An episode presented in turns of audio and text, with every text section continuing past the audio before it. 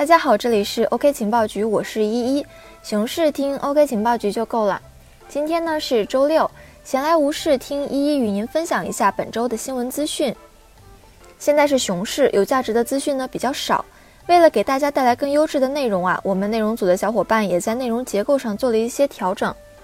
每周二是区块链十年的专题详解，这十年来发生过的所有事情，事无巨细，您都可以在每周二这里听到。直到完结，让您一下子就成为这个行业的万事通。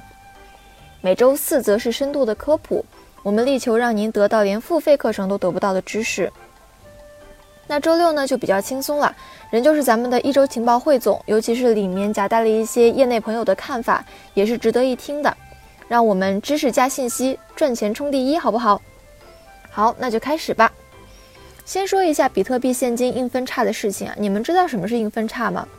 硬分叉就是指币的共识机制啊，被强制做出改变时，有一部分发生了升级，另一部分没有发生升级，然后那些未升级的节点就拒绝验证已升级的节点产生出的区块，也就是说啊，两种区块相互不认识了，但是大家可以各自验证各自的，然后大家各自延续自己认为正确的链，永久性的分成两条链。具体的深度科普咱们周六不提，你们去听周四的科普啊，后面肯定会讲到的。比特币现金的由来其实也就是比特币的一个分叉币，它的由来一也不想多说了，因为周四科普里面其实是包括币种介绍的，以后我们找个周四单独讲吧，好不好？总之呢，最近官宣比特币将于十一月十五日分叉，各大交易所也都陆续宣布支持 BCH 的分叉，包括我们 OKEX 啊。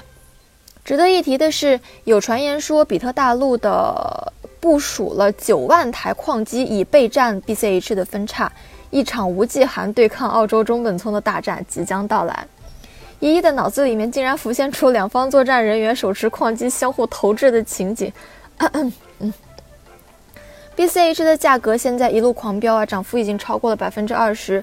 其他的比特币的分叉币，比如说 BCD、BTG 等，二十四小时内的币价也出现了百分之七的涨幅，甚至有人说已经看到了牛市的曙光。咱们一会儿再怼它。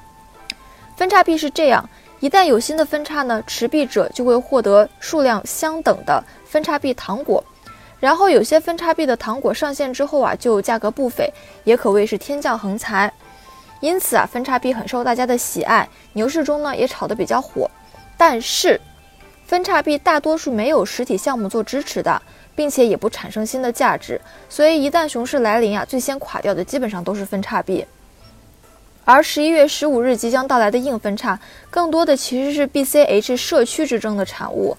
嗯，Bitcoin ABC 跟 Bitcoin SV 社区产生了分歧，如果他们没有办法达成共识呢，那么就有可能是各奔东西，BCH 分裂出新的分叉币 BSV。对于 BCH 的持币者而言，假如真的分叉了。那么，按照持有数量一比一的比例得到新的 BSV 分叉币，被很多人看作是一个利好行为，所以这个价格才抬上去了。但是，一一给你们另有一种说法，我们在这里其实是能看到一些 BCH 的大额交易的。所以说，分叉的背后将会是不同的资本势力的博弈，也不能保证此次价格上涨不是一场炒作与操盘行为哦。我们的小马哥今天也说啊，好了，涨完该跌了。一现在就要怼那些说冲破熊市的人啊！冲破熊市个屁！要不是熊市，你这个新闻都未必有人关注。好了，那分叉币的事情咱们可就讲清楚了。过到下一条，这一条就很爆炸了，是来自于金色财经的一张图片，上面写的是：据朝阳群众举报，易来云的创始人陈荣在北京一处居民楼内因涉嫌嫖娼被警方抓捕。目前案件正在调查当中。该涉案小姐对金色财经表示，陈荣嫖完没有给钱就想走人，所以自己才无奈报警。金色财经再次提醒广大投资人，嫖娼一定要给钱。现在证实这条消息是假的了，里面还有错别字呢。我们设计都说了，这个图也是很明显被 P 过的，也不知道是谁干的，大家可不要相信他哈。哼。最近的币圈啊，如同死水，已经是死的不能再死了。其实我真的很感谢到现在还愿意看我们文章的朋友，也很佩服你们，因为大家都说什么熊市学习，牛市赚钱，但是真正能做到的人，其实真的不太有。接下来又是跑路消息啊！十一月五日，区块律动 Blockbase 在微博爆料说 CDC 的消费链疑似跑路消息。六日，据三言财经的消息说，杨宁确认团队已经解散了。其实，CDC 致力于打造一个去中心化的全球消费数据资产交易的公共区块链生态平台，塑造全球广告营销行业的价值分配体系。第一眼看就啊不明觉厉哈。赵依依的理解就是说，你要把全球消费的数据让大家共享，让大家能够获得更有价值的信息。在这个信息为王的时代，不管是决策导向还是提升用户体验，都非常的缺乏数据沉淀。这个我能理解。但是虽然说这个项目构想很好，但是你当我们生长了这么多年的消费体系是吃素的吗？是让你说透明化就透明化的吗？大家的消费数据是你想知道就知道的吗？商业数据凭什么交给你？被竞对获得怎么办？种种问题都能够体现出它的可行性到底有多低，这对商家以及广告服务商的营销没有实际作用，CDC 的现实意义已经被屡屡质疑。不仅如此啊，白皮书啊，官网也是漏洞百出。据悉，消费链 CDC 的白皮书更新过诸多版本，曾被曝出抄袭、信息有误、逻辑不通、有错别字等问题。项目白皮书这么重要的文件都没有认真对待。足以看出这个项目心态很急，目的就是割韭菜，圈一波钱走人。例如，三月三十一日，有网友发现 CDC 的合约地址发生了两笔六亿和七点五亿的 CDC token 的转账，这两笔交易加起来的 token 数量已经远远超出了 CDC 消费链所宣传的流通的 token 十亿的数量。除此之外，CDC 的币值暴跌，基本上接近于零，官方也没有任何的运营动态和项目进展的更新。据 K 线显示啊，二零一八年的二月初，CDC 的 token 币达到最高点，超过零点四元人民币。之后虽有短时间的小幅拉升，但是整体的趋势一直处在下跌状态，跌幅百分之一百九十，目前更是接近于零。针对 CDC 的币值下跌问题，消费链 CDC 的负责人赫然公开称啊。我们团队没有能力，也没有期望去控制价格走势。价格反映的阶段性是市场的预期。我们当然认为现在的币价距离我们的期预期很远。未来几个月会陆续推出我们的生态公链，还有什么小程序 DAPP 的产品来接受市场的检验。结果呢？打脸了吧？什么？我们团队要做实，价值提升是我们的目标，而不是拉盘。什么？进入币圈是职业生涯最后悔的事儿，自己被坑，维权无门。这样的话说出口，仿佛是被大家污蔑了一样，简直是你神经病啊！然而事实并非如此啊。据区块律动爆料，杨宁上个月底在法国买下了两个酒庄，他的微博上面是这样讲的：说。跟努力奋斗的团队在一起是一种享受，去创造价值，而不是掠夺价值、转移价值。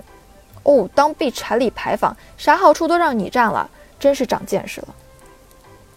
行业寒冬从来都不是区块链项目跑路的原因，现在妖魔鬼怪横行，大家一定要按耐住啊。对了，说到这个，还记得当时打电话来让我们 OK 情报局删稿的孟可吗？我们都知道熊市来临，不少垃圾项目已经陆续归零。其中一个币价归零的项目智媒链 ATM，割韭菜的刀法非常的娴熟，阵容也是非常豪华，堪称经典中的战斗机。此项目在二零一七年的一月，以太坊的价格在八十到一百元之间进行私募。同年的八月，以太坊一千九百元到两千元期间成功的 ICO，一直拖到了十一月才在交易所开盘。项目锁仓六个月。结束锁仓的时候啊，兑换的以太坊已经缩水了百分之八十五，人民币的价格从 ICO 的零点二四五元到二零一八年九月一直跌到零点零零零九元，跌幅超过百分之九十九点九，兑换以太坊的比率跌幅至百分之九十九点九。此项目时间跨度之久，跌幅之惨，在二零一七年的众多项目里面也算是实属罕见了。更讽刺的是，这个项目的维权者当中竟然发现了孟可的身影。没错，就是币圈曾经疯传辣眼睛的视频主角，搂着丰乳肥臀的嫩模，行为不堪入目，被指控利用项目 SSS 共享链割韭菜的孟可。